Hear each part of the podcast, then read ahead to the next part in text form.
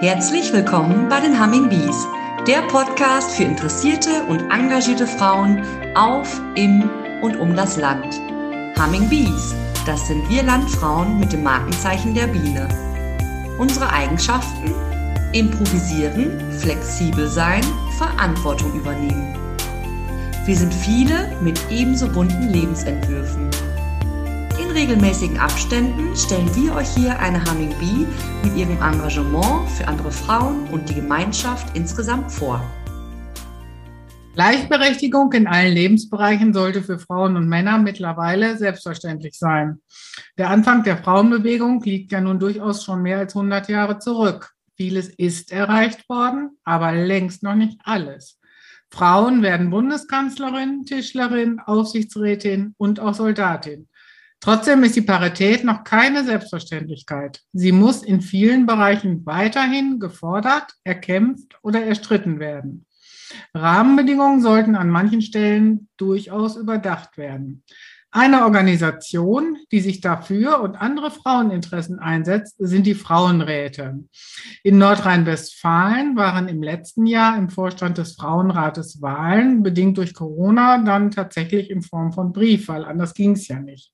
Und jetzt im Oktober konnte endlich die erste Mitgliederversammlung wieder in Präsenz im Rathaus in Düsseldorf stattfinden. Ich bin Heidrun Diekmann und durfte als Delegierte für den Westfälisch-Lippischen Landfrauenverband dabei sein. Es hat mich begeistert und inspiriert, mit welchem Elan und Engagement der neue Vorstand trotz der schwierigen Situation an die Arbeit gegangen ist. Und darum habe ich dann ganz spontan die Vorsitzende Andrea Rupp zu einem Interview eingeladen. Schön, dass Sie zugesagt haben und heute hier sind. Wollen Sie sich uns einmal kurz vorstellen, Frau Rupp? Ja, liebe Frau Diekmann, herzlichen Dank für die Einladung und sehr gerne stelle ich mich vor. Ähm, mein Name ist Andrea Rupp. Ich bin von Haus aus Juristin und engagiere mich schon, ja, muss man sagen, seit Jahrzehnten für die äh, ehrenamtlich für die Gleichberechtigung der Geschlechter. Und ähm, mein Heimatverein, Verband, äh, wie ich es nennen möchte, ist der Deutsche Juristinnenbund, der ähm, ja sich auch auf die Fahne geschrieben hat, äh, zur Fortentwicklung des Rechts beizutragen und äh, sehr, sehr stark seit äh, über 70, eigentlich schon über 100 Jahren ähm, so viel an Rechtsfortbildung erreicht hat für, ein, für jede Frau in Deutschland, wie ich immer sage, sei es im Familienrecht, sei es im Strafrecht und sehr viele aktuelle Themen ähm, sich äh, einsetzt in seinen Kommissionen. Ich war ähm, jetzt zehn Jahre Vorsitzender der Regionalgruppe in Bonn und bin dadurch auch äh, in NRW Delegierte für den Frauenrat gewesen in NRW, beziehungsweise bin es jetzt immer noch. Und äh, darüber hinaus war ich äh, sechs Jahre lang Mitglied im Bundesvorstand und bringe deshalb auch, was Vereinsarbeit und Gremienarbeit angeht, äh, einige Erfahrungen mit. Und meine Besuche der in den letzten Jahren der Mitgliederversammlung des Frauenrats NRW haben mich bestärkt, ähm, mich für den Vorstand zu bewerben, indem ich dann auch äh, drei Jahre, bevor ich äh, jetzt zum Mitglied, zur Vorsitzenden gewählt wurde, auch schon Mitglied war als Beisitzerin. Ich habe gemerkt, wie wichtig es ist, auch in in dem großen Land NRW als bevölkerungsreiches Bundesland auch die Interessen der Frauen mehr sichtbar zu machen. Ja, das klingt sehr äh, spannend. Und haben Sie so eigene Erfahrung mit Emanzipation und Gleichberechtigung gemacht, weil man hat ja immer einen Antrieb, dass man sich jetzt gerade so im Frauenrat dermaßen engagiert. Ist Ihnen das aus persönlichen Gründen so eine Herzensangelegenheit? Ja, das ist auch, äh, ich habe ähm, in, aus familiären Gründen, dass ich erleben, erlebt habe, wie es ist, wenn ähm, Ehen geschieden werden, weil meine Mutter zweimal geschieden war, wie es dann nachher passiert äh, in den Familien und mit den Frauen, dass es sehr wichtig ist, schon frühzeitig sich bewusst zu sein, dass man erstens also für seinen eigenen Unterhalt auch äh, sorgen äh, muss und das auch noch während einer Partnerschaft aufrechterhalten sollte und mit den Jahren, mit in meiner eigenen Beziehung, in meiner eigenen Berufstätigkeit und ähm, als wir die Familie gegründet haben mit zwei, zwei Kindern, gemerkt habe, wie es zum Teil schwierig ist, Familie und Beruf miteinander zu vereinbaren und worauf man achten sollte. Und da auf diesen eigenen Erfahrungen habe ich auch gelernt und möchte diese Erfahrungen und das Wissen auch gerne weitergeben. So ein Vorstandsjob, sage ich mal, wenn man so Vorsitzende so eines großen Verbandes ist, dazu gehört ja auch viel persönlicher Einsatz. Es ist ein Ehrenamt. Und ähm, das klingt dann schon so, als wenn Sie wirklich so mit vollem Elan dabei sind und ganz viel umsetzen wollen. So können Sie das ja nicht alleine machen. Ähm, der Vorstand hat sich relativ neu zusammengesetzt. Wie muss ich mir das vorstellen? Oder ich weiß, wie ich mir das vorstellen muss, für unsere Hörerinnen, die das noch nicht so wissen. Also der Frauenrat setzt sich momentan aus 50 Frauenverbänden zusammen. Und äh, jetzt können ja nicht 50 Frauen im Vorstand sitzen. Wie ist der Vorstand zusammengesetzt? Also wir sind jetzt äh, 50, ähm, ein Netzwerk von 50 Frauenverbänden und Frauengruppen gemischter Verbände in Nordrhein-Westfalen. Und dazu gehören, also wirklich, wir sind so divers und, und, und unterschiedlich aufgestellt, äh, dass man sagt, es beginnt dann, wenn ich alphabetisch gehe, äh, von der Arbeitsgemeinschaft sozialdemokratischer Frauen, dann über äh, die Frauen in Business Management, über den Deutschen Akademikerinnenbund, über den Deutschen Gewerkschaftsbund, den Ingenieurinnenbund, den Juristinnenbund, die evangelische Frauen, die katholischen Frauen, die kommunalen Gleichstellungsbeauftragten, auch der Landessportbund, äh, Kommission Gender Mainstream, Chancengerechtigkeit, über die Hebammen, über die rheinischen Landfrauen, über diese Optimistinnen, über dann den Verband äh, aktiv unabhängiger Frauen, auch über den Verband alleinerziehender Mütter und Väter, auch wichtig über Verdi, NRW Frauen- und Gleichstellungspolitik. Dann haben wir auch natürlich den Siefert, den Westfälisch-Lippischen Landfrauenverband und zum Schluss unter Z auch die Zontas. Wir sind also ein wirklich bunt gemischter, auch was die Interessen und das Engagement angeht, Verband. Und ich bin sehr froh, dass wir aus diesen ähm, Vereinigungen äh, Frauen gefunden haben, die sich jetzt im neuen Vorstand engagieren. Die stellvertretende Vorsitzenden, zwei stellvertretende Vorsitzende, die im Vorstand sind. Die eine ist Professorin Petja Genkova vom Deutschen Akademikerinnenbund und Diane Tickes-Brügger von Verdi in NRW Frauenpolitik. So sind wir ein jetzt neuer Vorstand, der so viele interessante Hintergründe mit einbringt, sowohl beruflicher als auch ehrenamtlicher Art. Und man merkt, wie, wie gut das tut, dass wir unsere Erfahrungen jetzt bündeln und ja, uns auch neu aufstellen und Aktivitäten angehen wollen. Ja, das kann ich mir sehr gut vorstellen. Also es ist ja wirklich eine endlose Liste von verschiedenen Frauenorganisationen. Da ist ja jeder Bereich wirklich vertreten. Da kriegt man sicherlich viele oder vielfältige Themen, die bearbeitet werden müssen. Und ähm, welche sind denn jetzt im Moment erstmal so Ihre vorrangigen Themen? Womit starten Sie in Ihre Legislaturperiode? Also wir haben zunächst uns darauf ja konzentriert, uns in, im neuen Vorstand zusammen äh, zu, zu stellen und zu schauen, wer wie sich einbringen kann. Wir, wir haben die Struktur unseres Vereins und auch des Vorstands angenommen. Wir wollen eine neue Homepage äh, machen, kreieren. Da sind wir dran. Wir haben uns ein neues, moderneres Logo gegeben. Wir haben, und das war auch absolut sehr wichtig, Kontakt äh, mit dem Ministerium aufgenommen und in der, uns dort vorgestellt und ein Gespräch mit der Ministerin ähm, Scharrenbach gehabt und mit der Abteilungsleiterin äh, Diane Jägers um uns auch zu präsentieren und sagen, so, wir sind der neue Vorstand und wir, wir möchten die Interessen der Frauen auch sichtbarer machen. Und äh, da sind wir auch auf große Unterstützung gestoßen, was uns sehr freut, denn wir werden ja auch vom Land gefördert äh, finanziell. Und da muss man auch sagen, ähm, das könnte besser sein, was die finanzielle Unterstützung des Landes äh, angeht, aber daran arbeiten wir. Inhaltlich haben wir dann, und da sind wir auch sehr froh, dass wir so viele unterschiedliche Mitgliedsverbände haben, die uns dann noch angeregt haben, sich mit dem zu beschäftigen. Wir haben gerade vor kurzem eine Veranstaltung äh, mit unterstützt zum Thema 150 Jahre Paragraph 218 StGB gestern, heute und morgen. Wir äh, beschäftigen uns derzeit mit der Vorbereitung und das ist uns auch durch einen Antrag in der, auf der Mitgliederversammlung aufgegeben worden, zusammen mit den Mitgliedsverbänden Wahlprüfsteine zu erstellen, die wir dann zu spätestens am 8. März 2022 der Landesregierung und beziehungsweise den Landesfraktionen mitteilen wollen, dass wir schauen, wo hakt es denn in NRW, was sind die Punkte, wo man ähm, sich mehr engagieren muss und welche Themen sind die Themen, in denen wir äh, entsprechende Forderungen noch aufstellen müssen. Ja, Frau weiß, dass es in der Politik und gerade in Frauenfragen noch sehr viel zu tun gibt. Und ähm, da ist es natürlich auch ganz wichtig, dass sich der Frauenrat genau für diese Themen einsetzt. Haben Sie da schon Beispiele vor Augen oder fangen Sie jetzt gerade erst richtig an, diese Wahlprüfsteine zu erstellen?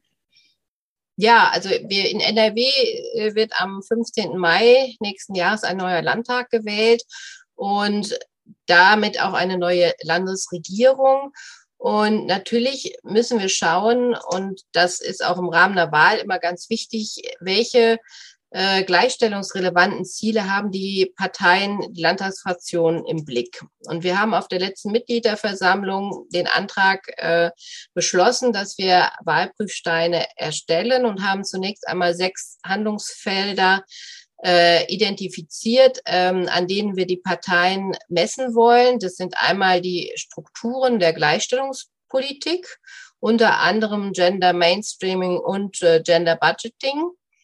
Das auch ein wichtiges Thema ist die gerechte Verteilung von Erwerbs- und Sorgearbeit. Dann der Gewaltschutz für Frauen und Mädchen. Was wird da getan? Wie sieht es aus? Dann natürlich auch, auch, auch eines äh, meiner Lieblingsthemen, wie ich immer sage, gleichberechtigte Repräsentanz und Teilhabe von Frauen in den entscheidenden Gremien ein geschlechtergerechtes Gesundheitssystem. Und das ist auch wieder in Zeiten von Corona auch ganz wichtig ähm, geworden. Und natürlich auch ein inklusives und diskriminierungsfreies Bildungssystem. Die Ausarbeitung der Fragen erfolgt in Mitwirkung unserer Mitgliedsverbände, die wir demnächst auch noch aufrufen werden, die Forderungen aus ihrer Sicht uns mitzuteilen und die wir dann zusammenfassen und entsprechend dann den äh, Fraktionen vorgeben wollen. Das klingt nach einem umfangreichen Aufgabengebiet, aber was ich jetzt schon so gehört habe, wir im Landfrauenverband haben ja auch im letzten Jahr schon Kernanliegen erstellt und das deckt sich schon sehr mit dem, was auch unsere Forderungen an die Politik sind.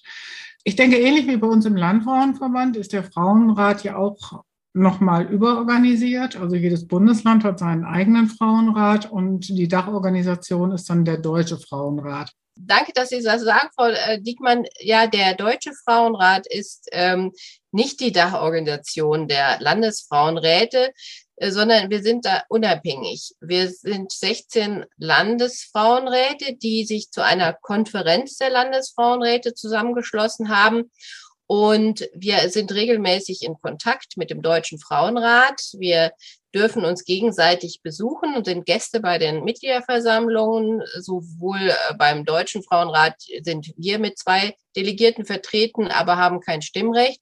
Und umgekehrt ist der Deutsche Frauenrat äh, immer bei uns auf den Konferenzsitzungen dabei als Gast. Also wir sind organisatorisch unabhängig. Wir haben eine ja die Landesfrauenräte regelmäßigen Austausch und treffen uns einmal im Jahr bei der Konferenz der Landesfrauenräte.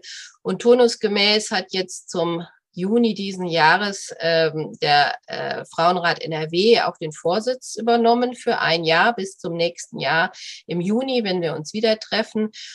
Und wir haben uns vorgenommen, bei dem Treffen, das hoffentlich äh, in Präsenz stattfinden kann, in Bonn, uns nochmal mit dem Thema Equal Care und Corona auseinanderzusetzen. Und die Konferenz hat immer einen öffentlichen Teil äh, und einen internen Bereich, äh, der Austausch der Mitgliedsverbände. Und dieses Jahr war das Thema Parität ähm, ein äh, das Thema, zu dem wir auch eine Resolution verfasst haben, die auch auf der Homepage der Konferenz der Landesfrauenräte, die nennt sich klfr-deutschland.de, auch zu sehen ist, sowie an alle anderen Beschlüsse, die wir getroffen haben. Oh, das klingt ja auch nach einer guten Vernetzung. Das ist ja ganz wichtig. Ich denke, da bekommen Sie auch immer wieder neue Gedankengänge, wenn Sie sich mit den anderen Frauenräten treffen. Aber ich hätte jetzt doch gedacht, dass der Deutsche Frauenrat übergeordneter ist. Also wenn ich das jetzt richtig verstanden habe, dann verfolgt der, ja, das Ziel ist, denke ich, für alle das Gleiche, die äh, Rechte der Frauen voranzutreiben. Aber er macht seine eigene Politik, sage ich jetzt mal in Anführungszeichen. Also das habe ich vorher auch gedacht, so wie, äh, wie Sie auch, und war dann überrascht. Ja, also das muss ich sagen. Also äh, und deshalb ist es mir auch immer dann wichtig, dass die Gelegenheit dann wahrzunehmen, zu sagen, nee, wir sind organisatorisch unabhängig und nicht äh, also praktisch unterhalb des Deutschen Frauenrates und sind da insofern selbstständig. Aber wir arbeiten natürlich eng zusammen. Ja, weil die Themen, die sind ja auch mit Sicherheit sehr ähnlich und die Ziele genau. sind sicherlich absolut die gleichen. Ähm, 50 Frauenverbände, das klingt für mich erstmal unglaublich viel. Also ich könnte mir vorstellen, dass jetzt fast jeder Frauenverband ja schon Mitglied ist im Frauenrat NRW. Muss ich in einem Verband sein oder kann ich auch als Einzelperson Mitglied werden? Also als Einzelperson kann man nicht Mitglied werden. Man muss äh, ähm, in einem Verband engagiert sein.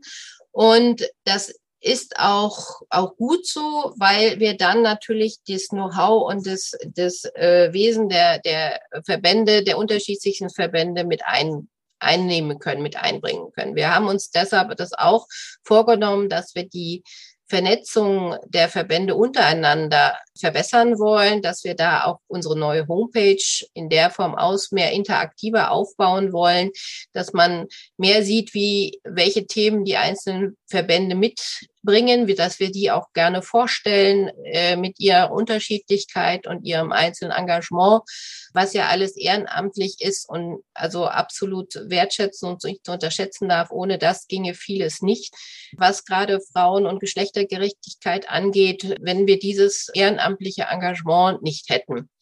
Und da versuchen wir, das auch sichtbarer zu machen und auch in Gremien, auch landesweit mitzuarbeiten, um das entsprechend zu verbessern. Das sind große Ziele.